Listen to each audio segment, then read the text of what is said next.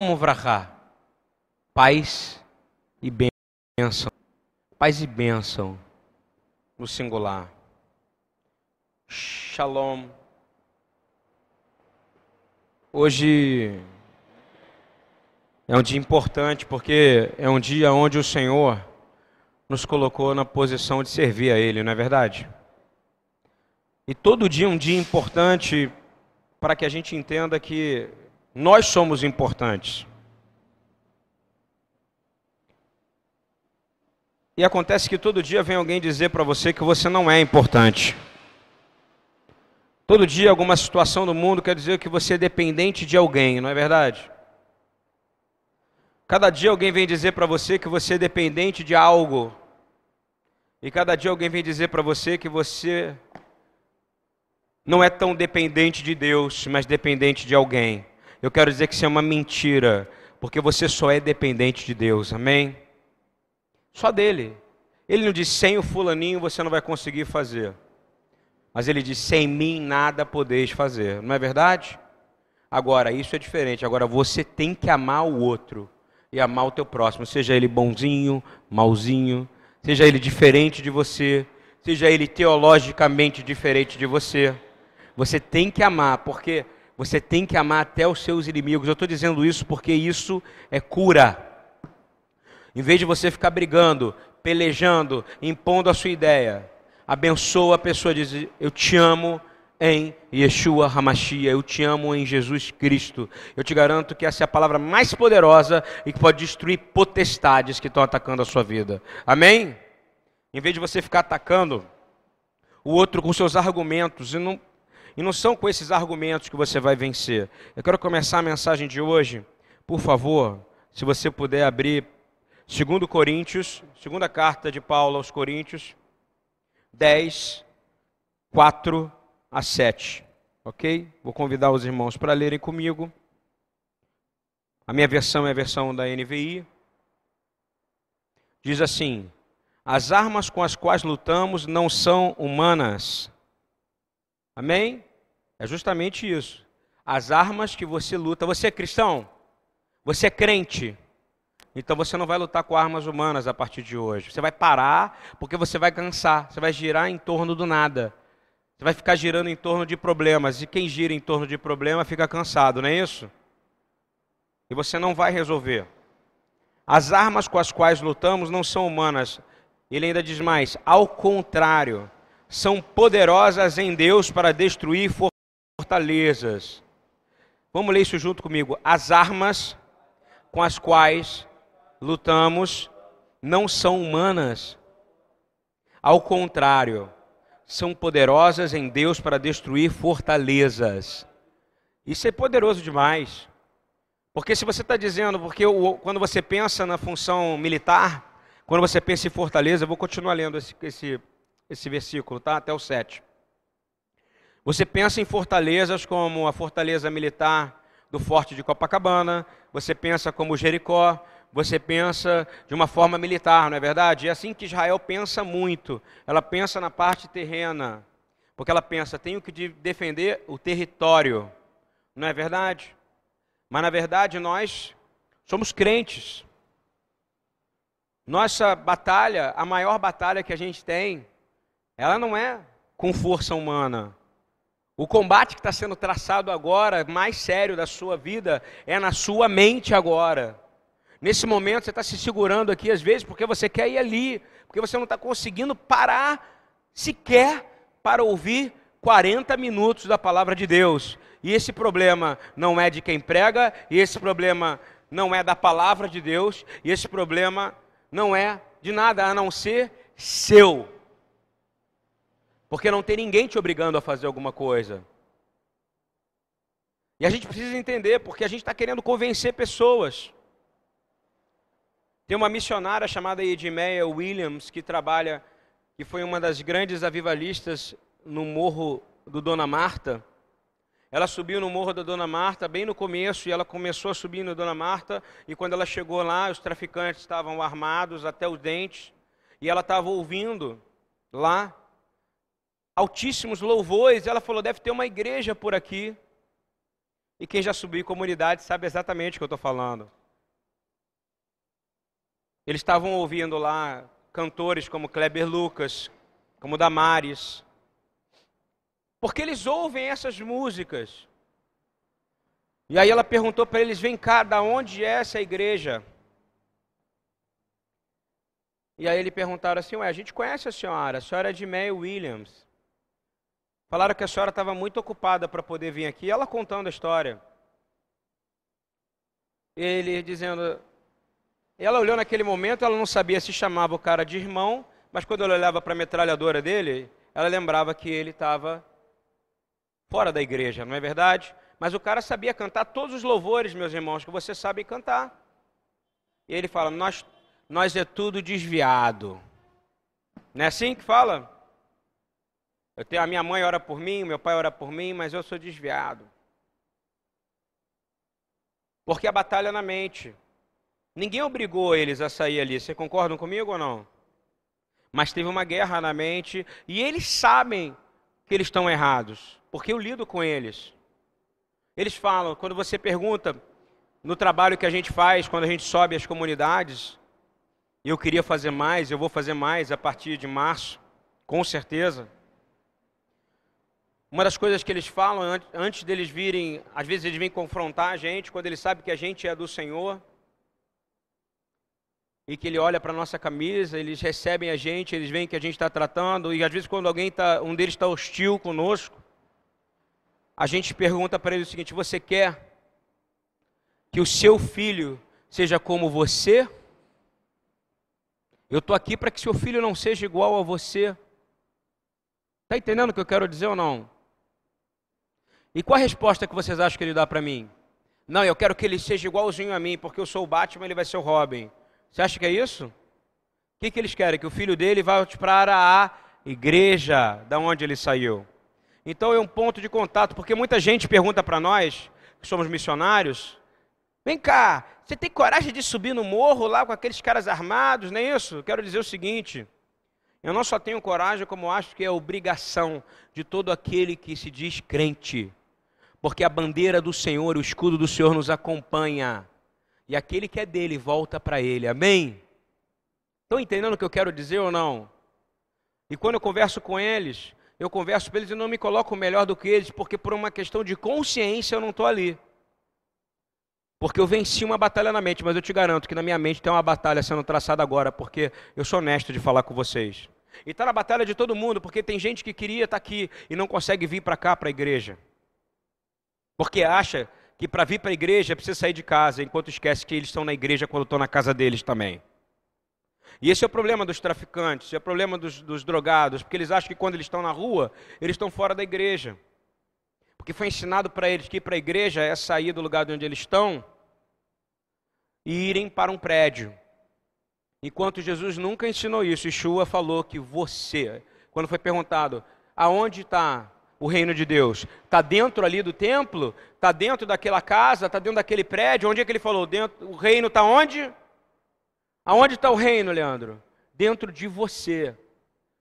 E aí você é ensinado. Sabe o que acontece? Quando você vai na rua, você fala, eu estou na rua, não estou na igreja, então eu posso aprontar. Não.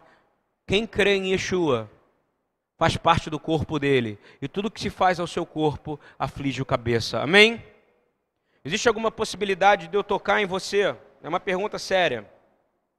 Existe uma possibilidade de eu tocar em você e você não sentir no seu cérebro que doeu? Se eu furar o seu braço, me fala. Não. Você imagina se Jesus e Yeshua, ele fala que ele é o cabeça do corpo da igreja. Quem aqui é a igreja? Quem está me ouvindo é a eclésia? Você. E se você, e se tem um rapaz que faz parte do corpo da igreja e ele saiu, e ele está lá no mundo, e ele está sendo ferido e está sendo machucado, o seu corpo também está sendo machucado e está sendo ferido. E é por isso que você tem que ir atrás daqueles que pertencem ao Senhor. Amém? E ele amou o mundo, ele não amou só você, não. Ele amou o mundo de tal maneira que ele deu seu único filho. Você entende que amar é conectado com dar? E é tão difícil aqui, às vezes eu vejo como é que é tão difícil alguém dar alguma coisa ou dar a vida por alguém dentro do corpo da igreja? Não é verdade? Hoje de manhã eu estava eu tava em Niterói, eu fui em Niterói. Quando eu cheguei em Niterói, eu vi um travesti sentado assim, parecia uma menina linda. Ninguém falava com ele. Ninguém falava com ele. Qual é a minha função como igreja? Falar ou não com ele? Hein? Ele estava chorando. Quando você vê alguém chorando na rua, qual é a sua função como igreja? Hein? Falar. Perguntar por que, que você está chorando, meu querido. Aí ele vai falar para você. Porque a minha mãe morreu e nenhum dos meus irmãos me aceita porque eu sou desse jeito. Aí é a chance que você tem para dizer, mas o seu pai que está no céu, que te criou, está esperando você poder olhar para ele e dizer, pai, e ele chamar você de filho meu, como eu quis que você fosse salvo e você poder vir, porque você tem um pai que te aceita do jeito que você é. E quando ele entrar na sua vida, você vai ser completamente transformado. Amém? Esse é o evangelho da graça por que, que a gente sobe? Por que, que eu fico perturbando o Hamilton? Que eu quero entrar no teu tipo? Por que eu fico perguntando às pessoas? Porque eu tenho que ir aonde tem aqueles que estão segurando fuzis e ouvindo música gospel. Porque eu sei que tem um ponto de contato com eles, eu sei que o Senhor vai resgatar eles para a honra e glória do próprio nome do Senhor, amém? Porque uma vez pode ser seu filho que está me ouvindo aqui, eu quero dizer, ainda tem jeito para ele. Ainda tem jeito para ele. Então essa batalha é na nossa mente, porque se eu hesitasse e não falar com aquele travesti, concorda comigo? Foi tão sério que na hora que eu orei, orei por ele, ele tirou a peruca. Você está entendendo o que eu quero dizer para você ou não? Mas eu não acusei ele que ele era travesti. Eu só falei, há poder naquele que quer ser teu pai. Os seus irmãos não te aceitaram no enterro, mas tem um pai que quer te aceitar agora. Olha que coisa poderosa. Isso é ser servo de Deus. Você está aqui para fazer o que Jesus faria. É por isso que eu abraço aqui qualquer um. Tem dia que é difícil, meu irmão, porque chega um cara aqui que está sem tomar banho há 20 dias e quando ele me abraça, eu quase desmaio. Literalmente. A gente estava recolhendo roupas nesse do projeto, a gente coloca a mão em fezes nas roupas das pessoas. Mas eu, eu vou deixar de fazer isso? Não. Meu Senhor me ensinou e falou que eu tenho que fazer isso. Então é uma batalha na sua mente. Será que eu devo? Será que eu não devo? Será que eu não devo? Quero dizer, ame ao próximo como a ti mesmo. Esse é o segredo para você ter uma mente vitoriosa. Amém? Não vai ser nenhum livro desse, não vai ser curso desse, não vai ser pregação de gente famosa, pregação de não gente famosa. Meu irmão, se liberta. Leia a Bíblia, tenha o caráter de Cristo e seja parecido com Ele. Aí você é vitorioso. Ele amou o mundo, eu não me amaria, eu não amaria você se não fosse por causa de Cristo. Está entendendo isso ou não? É Ele. Ele te empodera para vencer as barreiras das trevas. Ele te dá poder, porque ele tem poder. O nome dele tem poder para você poder chegar e vencer a tua fraqueza de descer do carro e falar: Não vou falar com aquele travesti que está me pedindo ajuda, porque ele vai querer me oferecer algo que eu não quero. E eu vou te dizer uma coisa: você que tem algo para oferecer para ele, não é ele que tem para te oferecer, amém? Como eu gosto quando alguém vem me oferecer droga para vender. Porque eu vendo para ele o poder mais sobrenatural da terra, que é o nome de Jesus. A gente precisa mudar. Estou de novo falando de novo, a batalha está onde? Aqui. E está dizendo aqui: não, as armas com as quais lutamos não são humanas, ao contrário, são poderosas em Deus para destruir fortaleza. Não tinha uma fortaleza entre a missionária de May Williams e os traficantes, não tinha? Não tinha uma fortaleza entre mim e esse travesti hoje? Não tinha essa uma fortaleza entre você e aqueles que você hoje não colocou a mão e não estendeu a mão? Não existiu isso hoje? Quantos de vocês não passaram hoje por alguém que você podia ter dado para ele o maior presente? Quer dizer, posso orar por você, meu irmão? E eu garanto, poucos vão negar uma oração. Eu desafio você. Está escutando o que eu estou te dizendo ou não? Enquanto você não faz isso, você está sendo empurrado e as barreiras estão sendo crescidas e crescidas. Sabe, chega uma hora que você anda pela rua e você fica com medo. Aí você está com síndrome do pânico, não é isso? Hein? Não é assim que acontece? Agora eu não posso mais sair de casa porque eu tenho medo de bala perdida. Crente não tem medo de bala perdida, amém? Crente não tem medo de falar com o travesti. Crente não tem medo de falar com o traficante, porque eu me asseguro na palavra que ele me deu. Ele disse: Ide e pregai o evangelho a todas as criaturas. Ele não falou ide e pregai o evangelho para o bonitinho, para aquele que já tem. Tanto que não é verdade que ele mandou pregar o evangelho primeiro para a Judéia, Samaria, não é isso? E até os confins da terra, saindo de Jerusalém. Ele já conhecia você. E há uma muralha, meu irmão, e há uma barreira na sua mente. Você está dizendo, eu estou depressivo, eu estou triste, mas é porque você não está cumprindo a função salvífica do Evangelho da Graça. Está entendendo o que eu estou dizendo ou não? E aí há uma barreira enorme de Jericó, e eu vejo jovens me ligando, pastor, eu não estou conseguindo ir, pastor, eu não estou conseguindo fazer, você não consegue fazer porque você não entendeu que você não está lutando com armas humanas, mas sim, ao contrário, com armas poderosas para destruir fortalezas de homossexualismo, fortalezas de violência, fortalezas de mentira, fortalezas de incredulidade, fortalezas de miséria, fortalezas que um demônio é apenas uma criação de Deus. Se você pregar o nome de Jesus, ele é obrigado a sair. Ele é obrigado a sair.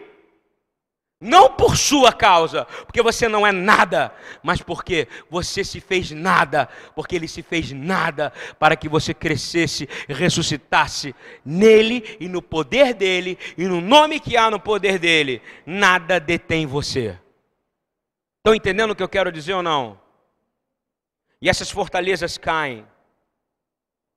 Você imagina só de eu botar a mão e ela me dizer, não estão aceitando que eu vá no enterro porque eu sou dessa maneira.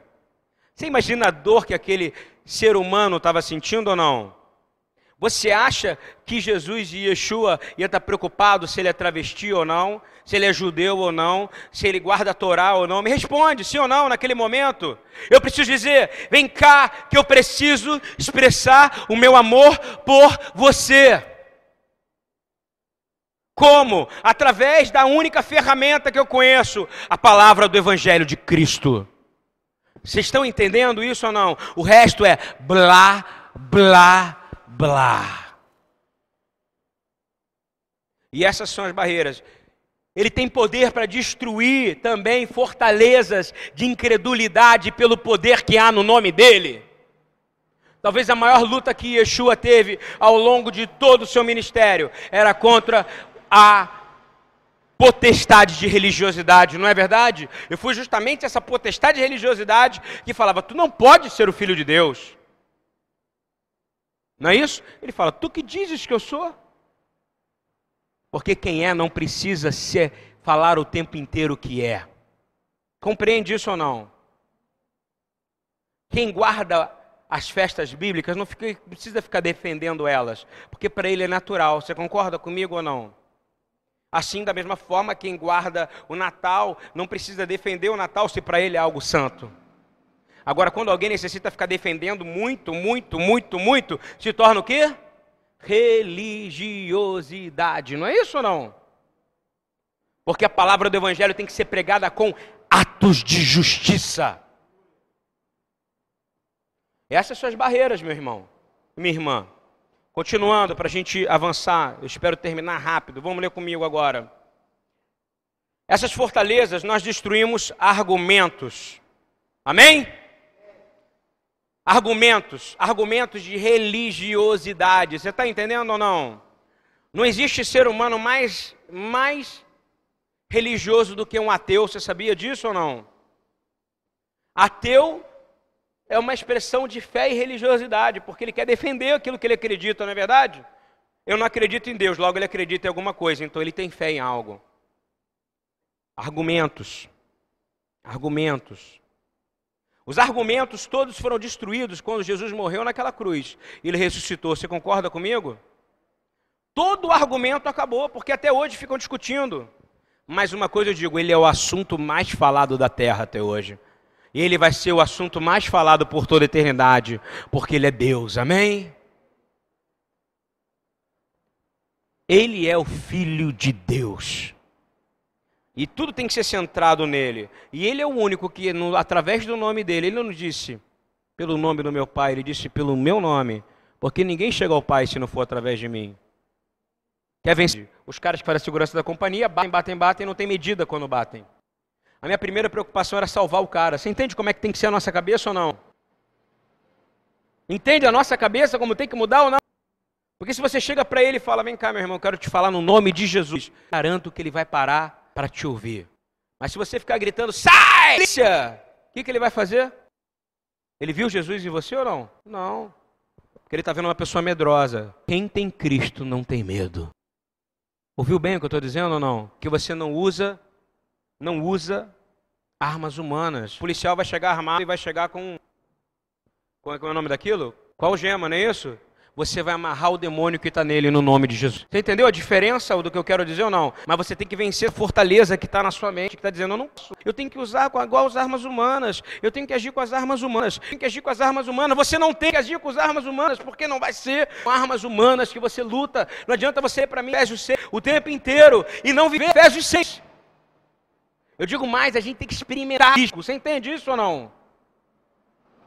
Nós temos que experimentar o risco. Ah, mas você está falando que tentar o Senhor teu Deus? Não.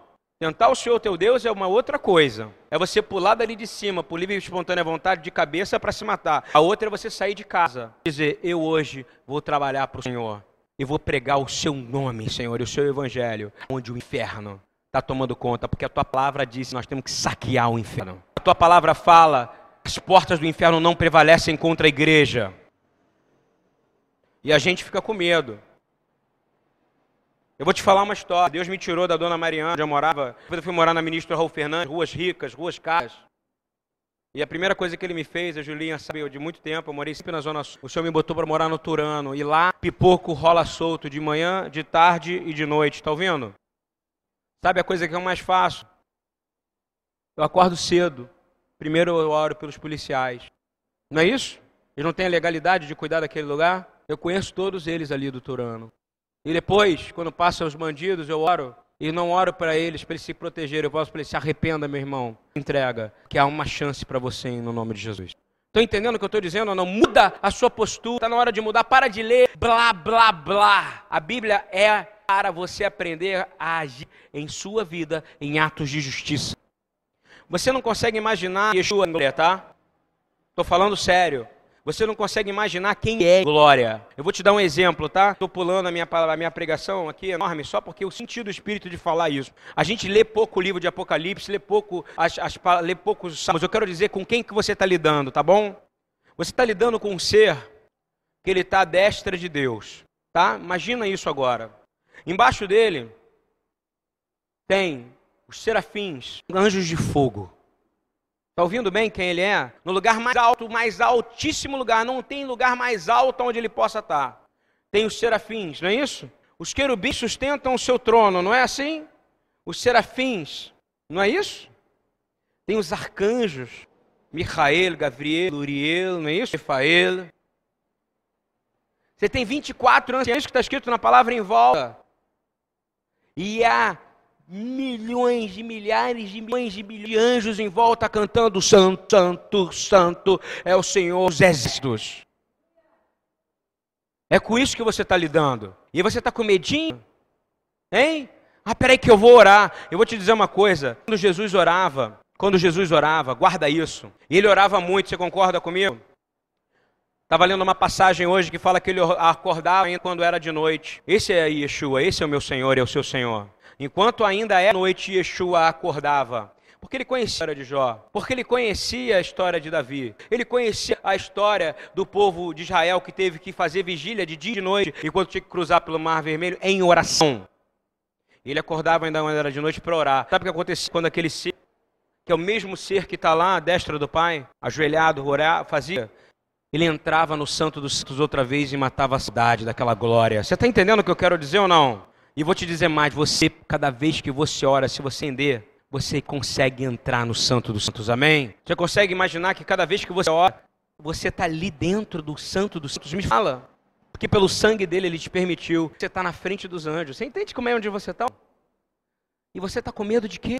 De bala perdida, meu irmão. Você está com medo de, de, ladrão de filho, com medo de, de bêbado, você está com medo de falar com travesti. Você está debaixo da maior autoridade do universo, o Senhor Jesus, amém? E ele disse, vai. E se ele disse, vai, ele otorgou em você autoridade, amém? Não tenha medo, não tenha medo, porque quando você tem medo, você ofende a sua crença nele. Isso é importante, porque você vai prestar contas a ele. Você acha que você não vai prestar conta? Hein? Vai prestar conta. Ele vai dizer: oh, teve um dia que eu coloquei um travesti na porta da padaria. E você se achou melhor do que ele, ficou com medo dele. E aquela barreira enorme ficou na sua frente, você não foi falar com ele. Isso. Teve um dia que eu te coloquei uma, uma vizinha muito chata que queria perturbar e encher sua cabeça e perturbava você. E você ficou com raiva dela. E teve um momento até que você orou pedindo que ela, poxa, Senhor, dá cabo dessa mulher, por favor, eu não aguento mais. Está entendendo o que eu quero dizer ou não? Enquanto ele falou, te coloquei isso em mim para você aprender que você tinha que orar por ele em meu nome, porque eu tenho o poder de reverter, porque eu sou Deus da reversão. Amém? Quem viu o que aconteceu com Israel agora? A Unesco fez uma reunião em Paris com 70 líderes para tomar uma decisão. Fazer com que Israel saísse de coisas que são de Israel e que desse para a Palestina. 70 nações, biblicamente, toda vez que o sacerdote entrava para orar, o que, que tinha? 70 nações. Festa de tabernáculos, o sacerdote entra, ele vai lulave, ele vai para cá, ele vai para lá, ele ora pelas 70 nações, que na Bíblia 70 nações significa todas as nações da terra, entendeu? E eles foram para lá. Foi um fiasco, porque nem o líder da comunidade palestina, se tivesse ele, que é denominado, nem tampouco Benjamin Netanyahu foram. Não teve legitimidade nenhuma. Foi um fracasso, mais uma vez. O Deus de Israel comprovou quem ele é. Amém? Sabe por quê? Porque ainda não é a hora de acontecer. Porque quando acontecer, irmão, não vai ter aviso. Quando acontecer, não vai ter aviso. Você vai começar a ver as bolas de vento no céu, porque o território de Jerusalém começou a ser invadido. Vai ser em Jerusalém. Vai ser quando o Megidor, o Megidor, o Amagedon, pisado. E aí, quando começarem a chegar, você vai começar a assistir, porque você vai começar a ser glorificado em fogo. Amém? Você não é selado com o Espírito Santo, meu irmão? Sim ou não? Então por que você está com medo? Quebra essas barreiras. A palavra fala: não lute com armas humanas. Ouvindo bem? Você é cingido, tem um lobo com o poder do Espírito de Deus. Ninguém detém você. Ah, mas o diabo apronta. Mas o querido, Satã é como Miguel, como Gabriel. É criatura. Você está ouvindo o que eu quero dizer ou não? E vou dizer mais. Você é sabia que o diabo não está competindo com Jesus? Sabia disso ou não? Mais? Porque ele já perdeu, amém? Estou entendendo ou não? Ele não tenta mais competir. Ele não tenta, peraí que eu vou tentar vencer Yeshua. Peraí que eu vou tentar, que eu vou tentar ganhar ele. Peraí que eu vou fazer um MMA. Não. Acabou. Quando ele abriu o braço, ele disse assim: consumado. Meu irmão, você venceu essa vitória. Está entendendo o que eu quero dizer ou não? E você está com medo de quê? Acorda enquanto dá tempo. Acorda! Para de ter medo. Vou te dizer de novo: tem poder. Ao contrário, as suas armas são espirituais, elas são poderosas para destruir todas as fortalezas que causam medo em você. Eu declaro no nome de Yeshua Hamashiach que hoje essas potestades de medo que ainda habitam em você, que fazem você ter timidez. Hoje eu entendo porque os tímidos não vão andar o reino, porque o tímido não consegue cumprir a missão do ID. Não é verdade? Hein? O tímido não consegue desarmar um homem armado com armas humanas, como a gente é obrigado a fazer. Porque a gente fala no nome de Jesus, meu irmão, me dá essa faca aqui. Aqui não é lugar de faca. Não é verdade, Leandro? Meu irmão, para de beber. Meu irmão, para de fazer isso. Meu irmão, tira essa pedra de crack da sua mão. Meu irmão, por favor, tira esse fio da sua mão. No nome de Jesus. No nome de Jesus. No nome de Jesus. No nome de Yeshua, Bechem Yeshua Hamashiach. Você está municiado como Davi. Davi disse: Eu não venho municiado com. Você pode vir com faca, você pode vir com arma, você pode vir com escudo, você pode vir de tudo. Ele foi lá, do jeitinho dele, com seu cabelinho, com uma pedra na mão, e disse: Mas eu venho municiado no nome do Senhor dos Exércitos de Israel. E é por isso que eu vejo gente cis. E é por isso que eu vejo gente humilde. E é por isso que quando eu vou em igrejinha lá no Mato Grosso do Sul. Por isso que quando eu vou em igrejinha lá no interior do Pará, no meio de uma ilha, tá ouvindo? Eu vejo o poder de Deus agindo naquele lugar. Porque as pessoas não estão municiadas na teologia dela, estão municiadas no judaísmo delas, não estão municiadas nos ismos dela, nem no cristianismo dela, mas estão municiados no nome que há maior poder sobre o céu e a terra. Em nome de Jesus Cristo e Yeshua Hamashia, nosso Senhor. Amém? Eu quero terminar lendo Tiago 4:7, por favor.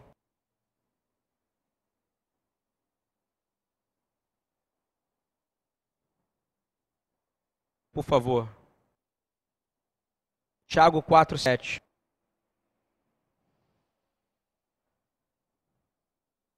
Diz assim, eu vou começar do, do tá, a gente terminar. De onde vêm as guerras contentas que há entre você? Vou perguntar para você: quem passa guerra aqui, meu irmão? Quem? Quem passa guerra aqui? Assume, eu passo. Você não passa guerra, não? Não passa não, meu irmão. Não passa. Está na guerra. Será que eu vou sair? Será que eu não vou? Será que eu vou mais? Será que eu vou ganhar menos? Será que eu vou, vou dar mais um golinho, mais um momentinho, mais um prazerzinho? Não é isso ou não? É uma guerra. Está aqui escrito de onde vêm as guerras e contextos que há em vocês. Aí ele responde: Não vem das paixões que guerreiam dentro de vocês. Olha só. Olha a fortaleza aí. Paixões. Qual é a paixão? Minha casa, minha vida, minha esposa, meu dinheiro, minha saúde. É isso ou não? Meu filho. São suas idolatrias, não são ou não? Meu jeito, que seu jeito, você pertence, tudo que você tem é dele. Se não resta paixões, você entende o que eu quero dizer? diz assim: vocês cobiçam, cobiçam coisas, não é verdade? Senhor, eu cobiço, assume agora, Senhor, cobiço, assume. Assume, porque agora pode ser o fim desse medo, meu irmão. Senhor, eu cobiço coisas, mas não as têm, não é isso? Matam, invejam, mas não conseguem obter o que desejam. Muitos de nós, se matar não fosse pecado, matariam. Estou falando de crentes, está ouvindo bem? Não.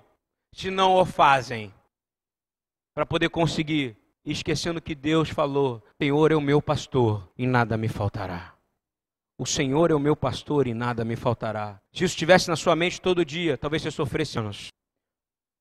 Olha só, continuando. Vocês vivem a lutar e a fazer guerras, não é verdade? A gente faz guerra o tempo inteiro com alguma coisa, pata alguém, não concordar com você.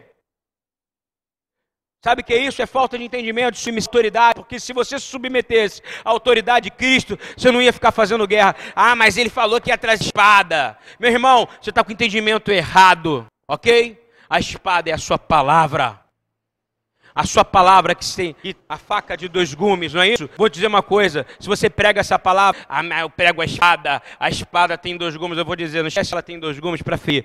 Quem está em cima e quem está embaixo, você também vai ser ferido por ela. Está entendendo o que eu estou dizendo ou não? Isso é arrogância. Porque quando você prega isso de forma arrogante, sabe o que parece? Só a sua palavra, aí a que você está falando é a certa. O Senhor falou, não. A palavra tem sempre o quê? Dois? Entende o que eu estou dizendo? A palavra que eu estou falando para você, ela está me machucando também. Não é isso que tem que acontecer. Porque ela tem dois gumes, para o que juntas e medulas. Essa é a espada que ele veio trazer. Se você não é capaz de sair, largar casa, largar, largar mãe, não é isso? Vender tudo que tem, você não é digno de mim. Quantos fazem isso hoje em dia? É a minha pergunta. Comece a analisar a sua vida. Comece a analisar a sua vida. Vocês vivem a lutar e a fazer guerras. Não tem que não pedem. Eu estou dizendo, a palavra te ensina o que pedir. Ela, a palavra já foi te dada. Pai nosso que estás no céu, santificado o seu nome. Não é isso ou não? Venha a nós o teu reino, seja feita a tua vontade, assim na terra como o céu. O pão nosso de cada dia nos dá. Irmão, vai te faltar, amém? Você precisa atender, porque você não sabe pedir. Você não sabe, repete comigo, eu não sei pedir. Assume, pede, pede, tenha a humildade dos discípulos de João Batista que falam: Senhor, nos ensina a orar. Não é isso não? Pede, Senhor, me ensina a orar, porque eu não sei pedir, porque eu vi fazendo guerra. Porque eu falo com uma pessoa que ela não concorda da mesma palavra que eu, ao invés de eu orar por ela, eu começo a guerrear com ela. E falo com ela, eu não vou falar mais.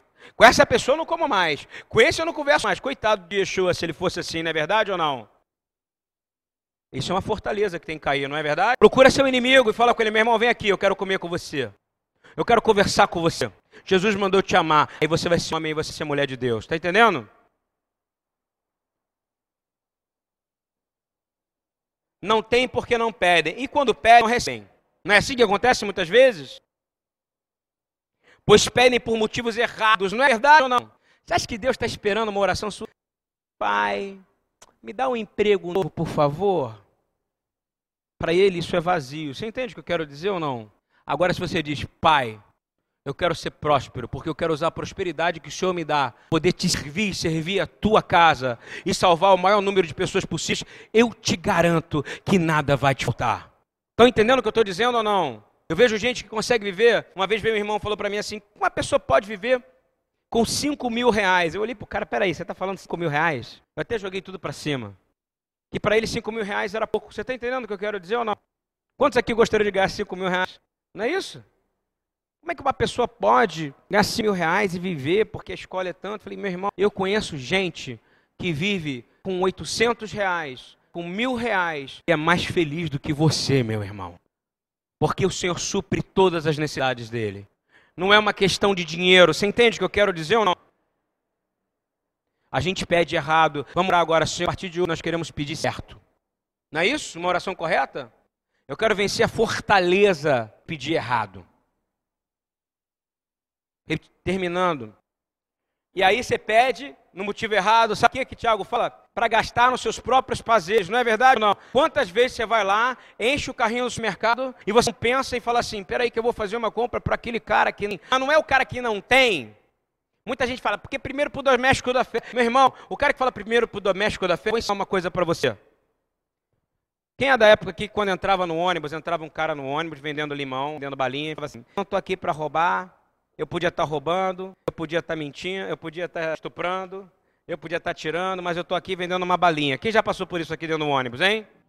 Eu olho para ele e falo assim: meu irmão, você não faz mais do que a sua obrigação, não é verdade? Sim ou não? Sim ou não? É que nem um cara que vem na frente do público dizer: primeiro por doméstico da fé. É tão óbvio isso. A gente não faz escarcel aqui quando a gente ajuda os outros. Todo mundo aqui da BTY, dessa família, que precisa, ela é ajudada. E a gente não bota ali no quadro.